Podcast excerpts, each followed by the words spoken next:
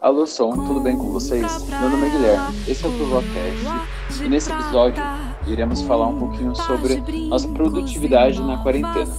E para que essa conversa aconteça, eu convidei a Nanda Jacques.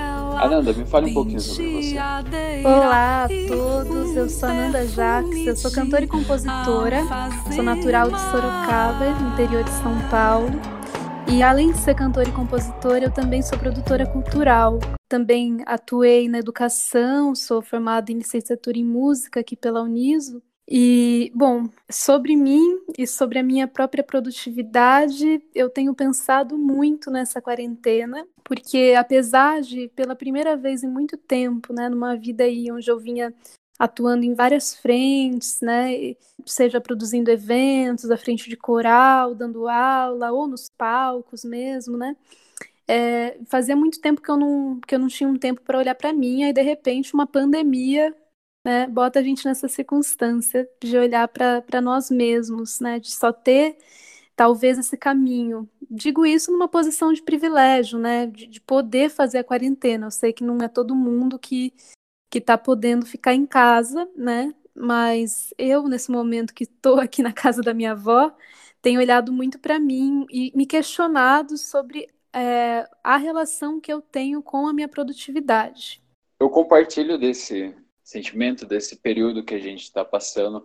A gente acaba, é, antes nessa pandemia, pelo menos, a, a gente, eu era muito frenético em saber o que vai acontecer, sabe? E daí do nada veio a pandemia e pá, quebra assim a o que eu tava esperando que ia acontecer nas próximas semanas e meses. E fica o meio negócio, putz, queria estar tá fazendo alguma coisa, sabe? Eu começo a me cobrar de certa forma. E é um pouco tenso, porque nesse período onde a gente tem esse privilégio, como você disse, de estar tá podendo ficar em casa, porque tem pessoas que não tá podendo, né? Tem que ir trabalhar, infelizmente elas não têm essa opção, assim. E nesse tempo eu tenho escutado muita música. Você, o que você tem feito nesse seu, nesse seu tempo livre, assim, ou não livre, né, nesse isolamento social? Bom, eu tenho escutado muita música também. É, eu tenho feito terapia online, recomendo a todo mundo. É, eu estou fazendo também aulas de canto com a Vanessa Moreno, que é uma cantora maravilhosa. Estou fazendo exercícios físicos, porque eu descobri que é uma maneira do meu cérebro continuar, né, produzindo serotonina, endorfina, essas coisas todas, porque eu estava ah, eu estava muito triste no início do isolamento, né? E aí eu, eu procurei saídas para minha rotina ser menos ter algum, algum ânimo, né? E aí eu, eu encontrei essa saída do exercício físico, assim como da meditação. E também tenho assistido séries, tenho assistido filmes, na verdade, eu tô vendo o isolamento agora com bons olhos. Mas assim, é tudo porque eu tenho um privilégio de estar, né, na casa da minha avó sem sem ter que trabalhar nesse momento, é, mas não sei até quando, né? É, então, sim, ao mesmo sim. tempo, também estou pensando saídas, né? Porque até comentei, né, sobre a produção cultural. Não vou poder produzir eventos. Nós que trabalhamos com produção cultural, a gente não vai poder produzir evento até talvez o final de 2021. Claro que ainda isso não está certo, né? Mas ao que tudo indica, a aglomeração de pessoas vai continuar é, não podendo acontecer, né? Por questões Sim, e o pior é que esses eventos culturais acabam sendo afetados, porque é, acho que a Harvard, né, que falou que até 2022 a gente vai estar tá em isolamento, pode ser que algumas coisas voltem, mas sair completamente como estava antes dessa desse momento é muito difícil, o que acaba afetando que cinema, evento, culturais, shows, assim, exposições, eles acabam tendo que, que não ser realizados, né, por, por conta dessa precaução, que a gente vê que é um pouco difícil você, você fazer um evento cultural quando está tá tendo pandemia, não tem como mesmo. Você citou sobre música, o que você tem ouvido? Porque eu vejo assim, que você é cantora, tem um estilo assim MPB, assim, mais MPB, mas você costuma explorar algum outro estilo, assim, é, nas suas playlists? Ah, sim, nas minhas playlists eu me permito Muito, né? Esses tempos, por eu, é, por eu estar acompanhando as lives que a, a Tereza Cristina, que é uma sambista que eu gosto bastante do Rio de Janeiro, ela tem feito umas lives de madrugada, assim, todos os dias ela tem feito lives e são lives muito legais que reúnem é, artistas. Então, às vezes você entra na live da Tereza Cristina, tá ela e a Maria Gadu cantando, ou tá ela e a Kessia Estácio cantando. Então, é, eu, tenho, eu tenho visitado muito essa live dela. Isso me incentivou a voltar a ouvir samba, que é uma coisa que tinha uns três anos que eu não estava ouvindo muito samba.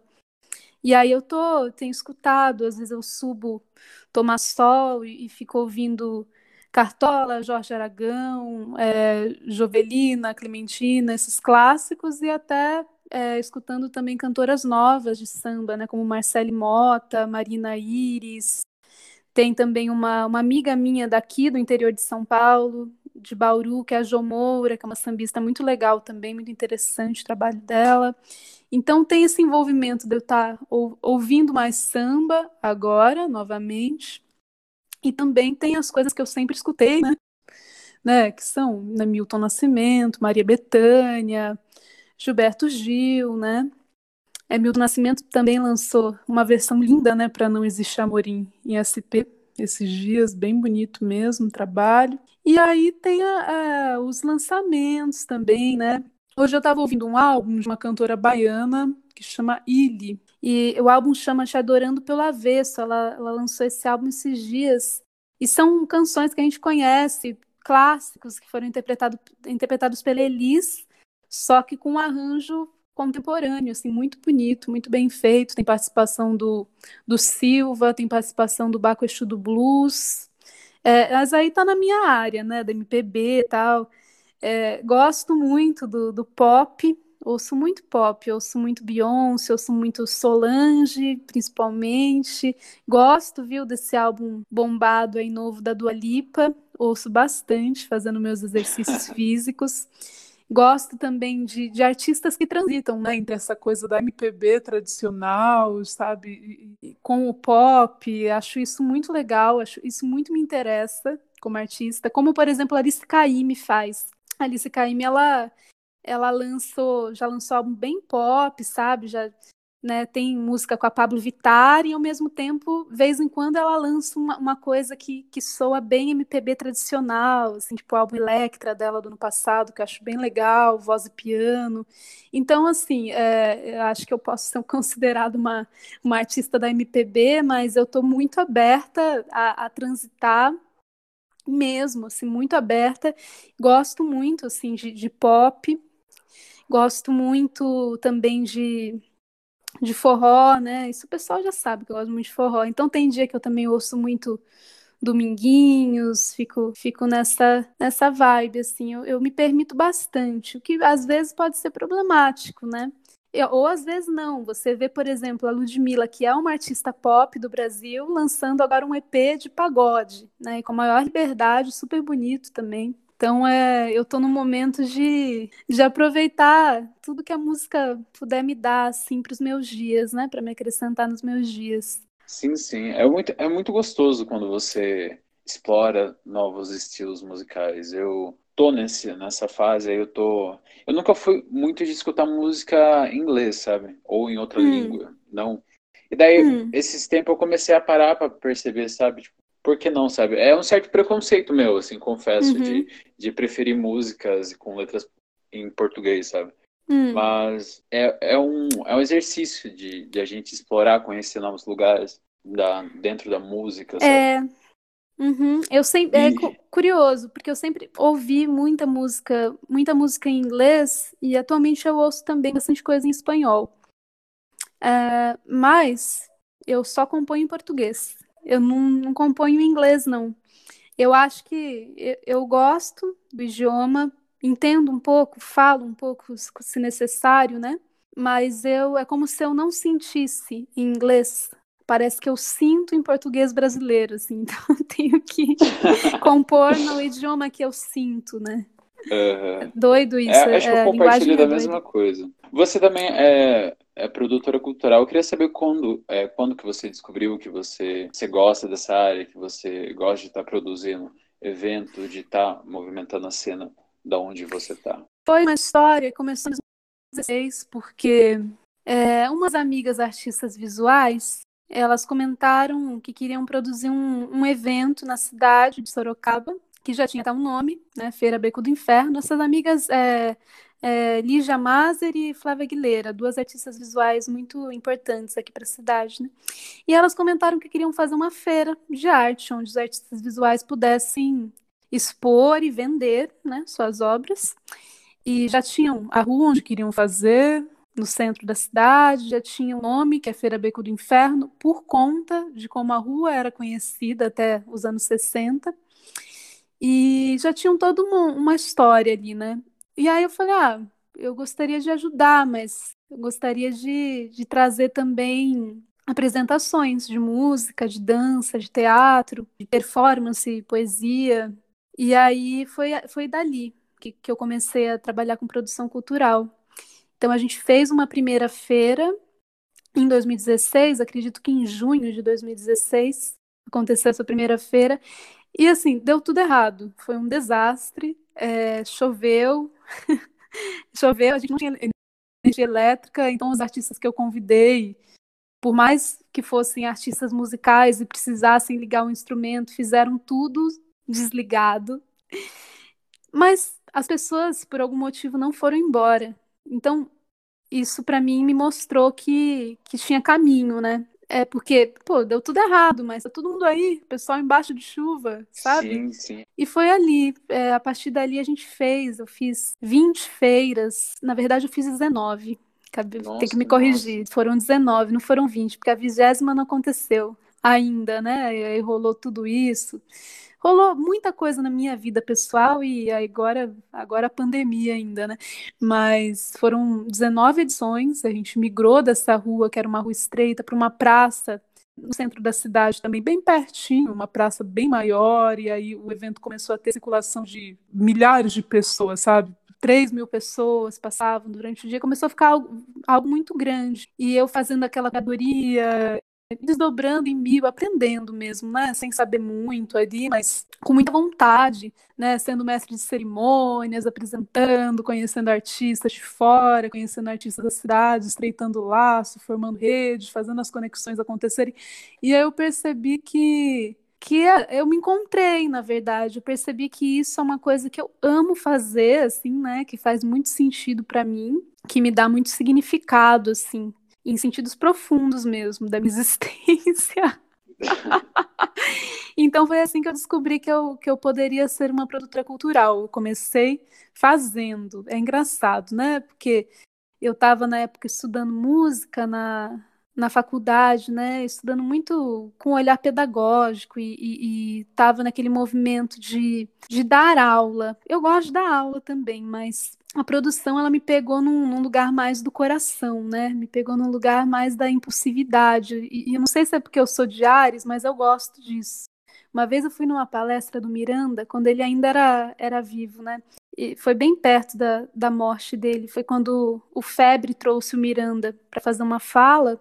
E ele falou que ele começou a ser produtor musical, né? No caso dele, falando, eu sou produtor musical, sabe? Assim, ele, ele não tinha estúdio, ele não tinha ele foi, ele foi sendo, e, e isso, isso me toca em algum sentido. é bonito ver a galera que, que gosta de produzir, sabe? A gente que tá nessa batalha. Aqui, aqui onde a gente faz o Trovô, realiza, né? Que é o nosso point, hum. seria Itapetininga aqui, é um lugar mais que tem uma cena mais fraca que, que eu percebo e reparo, assim, olhando para Sorocaba, assim.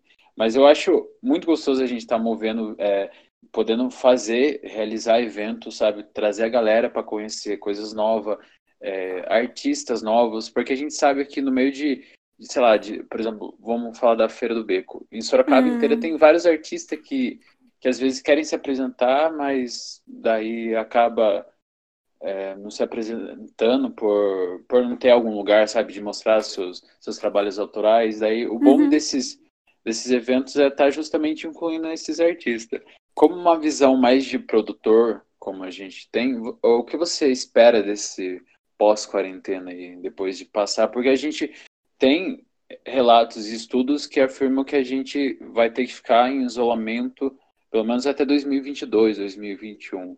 Você acha que isso vai acabar afetando os trabalhos autorais de artista ou a galera vai continuar produzindo, é, fazendo live, indo para frente sem parar com, de estar tá produzindo? Não, ninguém vai parar de produzir. É, eu acredito que o, o momento do Black Mirror chegou na nossa vida. Esses tempos eu estava assistindo uma série que é da HBO, né, que é Years and Years. É meio Black Mirror, assim. É, ela mostra esses anos 20, dessa década de 20, que a gente está entrando, como um momento realmente, assim, sabe? Que a tecnologia tomou conta mesmo, que as coisas estão bem diferentes do início do século nesse sentido. E, e o que eu acredito é que essa situação de isolamento e das pessoas não poderem estar exercendo suas profissões como antes vai forçar um avanço da tecnologia ainda maior. Eu acho que, que vai haver uma importância da tecnologia ainda maior. Então eu não, eu não prevejo as coisas deixando de acontecer. Acho que não, isso não existe eu prevejo as coisas tendo uma adaptação é, rumo à tecnologia, o que pode ser interessante, né? Pode nos dar aí ferramentas que talvez demorássemos 10 anos, sabe? E talvez em dois anos a gente avance nesse sentido. E eu imagino que o mercado da, da música, da arte, vai acompanhar esse sentido. Então agora a gente tem visto muito essa coisa das lives, muitas iniciativas bonitas, mas ainda pouco assertivas no sentido financeiro, no sentido de tornar rentável, sustentável para a pessoa que se, que se dispõe a estar ali realizando seu trabalho, né? É, numa live, tirar seu sustento. Mas eu acho que isso vai mudar, porque conforme a gente for compreendendo que esse período é um período largo, né? A gente vai entendendo que a gente precisa monetizar, que a gente precisa traçar outras estratégias, né? Talvez surjam mais aplicativos como esse que a gente está, como o Zoom. E vamos sacudir a pera, né? Porque é isso, o show tem que continuar. Sim, sim, eu acho super importante a ideia que você deu de ter uma plataforma que as lives sejam mais rentáveis, sabe? Porque a gente uhum. vê que os artistas, por mais que eles sejam grandes, tipo, mais famosos, assim, não só uhum. os, os que têm uma visibilidade menor, mas os mais famosos, eles ganham Sim. por show, né? Eles, eles conseguem se manter por apresentações. Uhum. E quando corta, quando essa pandemia veio e cortou isso, o ruim é que, que corta também o, a, a, o, o, de onde vem o dinheiro, sabe? Maior, assim, sabe? Onde eles conseguem tirar mais é, é de shows. Eu vejo também que esse momento está sendo importante para a gente ver e dar importância para o contato físico, sabe? Não sei, eu tinha uma visão que as pessoas ficavam muito na, no celular e pareciam muito di, digital os relacionamentos hoje em dia. O que eu espero também é que isso dê uma amenizada. Eu sei que não é possível parar, porque, querendo ou não, a gente está com o celular, né? E o celular é uma ferramenta que, que ajuda, que é muito útil. E hoje em dia é ferramenta de trabalho, que uhum. a galera leva para tudo que é lugar. Então, é, quanto a isso, eu tenho uma visão de que vai piorar. Isso aí vai piorar, porque Mas veja, em um exemplo, sentido? um exemplo simples. A gente está tendo que adaptar tudo ainda mais para o virtual. Eu, eu faz algum tempo que eu uso banco online. Esse é um exemplo, né? Eu uso banco online, eu transfiro tudo aqui, faço todas as minhas negociações. Minha avó nunca na vida dela quis usar banco online. Minha avó está usando banco online. Então, entende? Se a minha avó migrou para o banco online por causa da pandemia. Então, quantas questões, quantas tarefas que a gente está tendo que migrar para online? Quando a gente poder ter, quando acabar a quarentena, lógico, a gente vai querer se abraçar, tudo, mas a gente vai ter hum, colocado muitas coisas na nossa vida que ainda não eram digitais para o digital. Então, eu acredito que a gente vai ficar ainda mais com o celular na mão. Até eu tô usando banco, tudo, tudo agora está sendo online. Então. E a única coisa mesmo Você vai é desfazer é... quando voltar ao mundo normal? Não vai, porque é mais prático. Não, não, não vai. E, e assim, isso vai se estender. Eu acredito muito, eu quero ver com bons olhos, mas eu acredito muito que agora chegou essa era do, do tecnológico total, assim. É, eu sempre fui uma pessoa de contato físico, eu sou pessoa de festa, gosto de gente, gosto de tocar em bar, gosto Meu negócio nunca foi fazer vídeo para o YouTube, sabe? Eu não sou essa artista. Mas eu tô tendo que me repensar. E eu vou passar a ser. E aí? Né? Então a gente está criando versões mais digitais de nós mesmos, mais ainda do que antes. Depois a gente não vai conseguir voltar para o que a gente era. É o que eu acho. Meu, meu doido pensar nisso. Pior você acha tá que eu tô, tô, exagerando nas séries que eu assisto? Não, você não tá. Pior que você tem razão mesmo. E a gente uhum. vai acabar adaptando tudo. Porque uhum. os bancos, eu já tinha opção. Todo mundo tem a opção do banco já faz um, já faz um tempo, né? De pagar tudo é, online. Só que uhum. daí tem certas coisas que eu falo, vou lá na, vou lá na loja, vou em algum lugar e pago, sabe? Uhum. E às vezes agora eu tô tipo na, na sala, falo, não, nem vou, vou pagar aqui, sabe? Eu concordo nesse quesito. Uhum. Se quer acrescentar mais alguma coisa na conversa? Ah, é, sobre isso, é, é, o que eu posso dizer para finalizar é que a gente cria hábito, né? O ser humano cria hábito. Então, se eu tenho o hábito de pedir uma comida pelo iFood, eu deixo de ter o hábito de ir no restaurante. Então, eu vejo muito isso, assim, eu vejo muito uma, uma questão dos hábitos sendo cada vez mais transformados e vejo a pandemia acelerando essa virtualização. E aí eu busco né, entender como que a música, como que a arte acontece dessa maneira, né? Sendo sustentável. Então, novos desafios aí para nossa vida de, de cantora, de compositora, de produtora, né? E de pessoa como um todo. Esse tempo é. A gente vai passar por muitas mudanças. É importante que a gente não pare de consumir, né? De estar hum. tá acompanhando os artistas que a gente gosta, de estar tá vendo live, de, uhum. de comprar CD, para que, que os artistas também não parem de, de receber nesse período, até a gente conseguir melhorar os meios de, de, de uhum. ganhar dinheiro fazendo live, sabe? É um momento que a gente precisa ficar em casa, é essencial. Sai só para o essencial, supermercado, farmácia e, e tenta no máximo evitar esse, essa saída de casa e não parar de consumir. Uhum. Eu acho que como artista você também, a gente precisa estar tá em contato com, com a galera, sabe? Para para não parar de fazer as coisas. Não só a gente, mas todos os artistas. Não, não podem parar e continuar também. Aí a gente tem que tomar muito cuidado é, com, com essa coisa do não parar, né? Não parar de, de apoiar, né? Não parar de, de claro, consumir, de, de consumo, de, de ter consciência, né? Isso a gente não pode parar, mas às vezes o não parar, né? Tipo, eu concordo muito com a visão do MC. O MC desses tempos ele, ele fez uma fala interessante, questionando essa questão da, da produtividade na vida de um artista. Então, às vezes as pessoas chegavam para ele e falavam assim: ah, descansa aí um dia, aí uma noite, que amanhã você já está compondo. Então, assim, a gente tem que tomar cuidado também, porque a gente não precisa ser máquina, né? A gente não precisa, enquanto artista, enquanto pessoa que trabalha, né, a gente não precisa pensar assim, não, eu tenho que produzir, né, eu tenho que entregar. Então, essa reflexão eu também acho válida a gente ter para nossa saúde psíquica, porque isso é uma coisa, é uma peça que o capitalismo prega em cima da gente, né? É, esse modelo que a gente vive, esse sistema, ele está longe de ser perfeito. E uma das, pe das peças que ele nos prega é justamente essa, do seja produtivo sem parar, mas isso aí, às vezes, é uma maquinização do ser humano, né? Então, se precisar parar, pare, eu diria isso, assim, sabe? eu tô falando Não, isso para mim, sabe?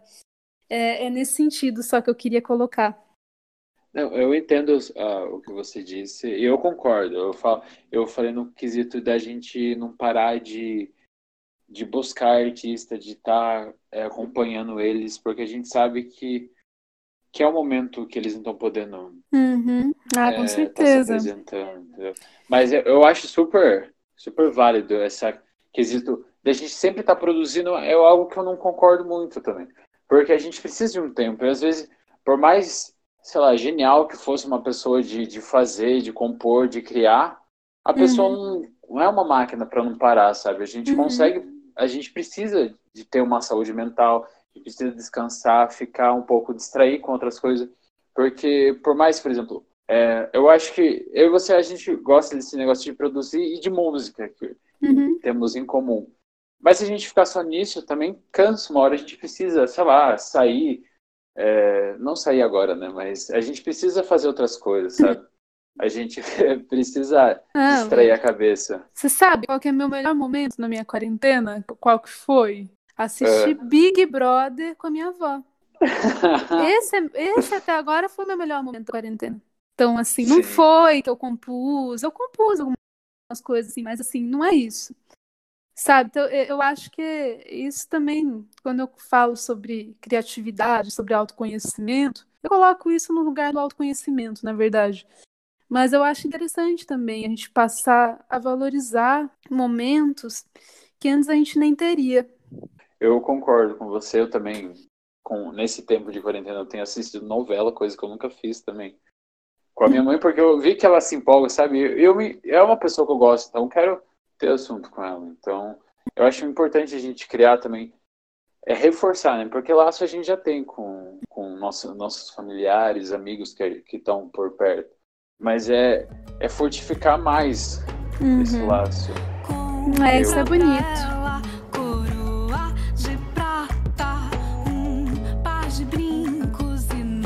Então é isso, galera. É, só tenho a agradecer a companhia da Nanda aqui pra, por bater esse papo a gente estar tá discutindo sobre produtividade nessa né, quarentena, de questionar algumas coisas, sabe, pra gente não ficar louco também, se cobrando muito, é, não ficar produzindo sem parar como artista, mas que a gente tenha um tempo para para pensar, refletir, ter um tempo nosso, descobrir o que a gente gosta, né? Vai que você tá na casa, deve ser, sei lá, vou fazer isso, coisa que eu nunca fiz e começo a gostar, sabe?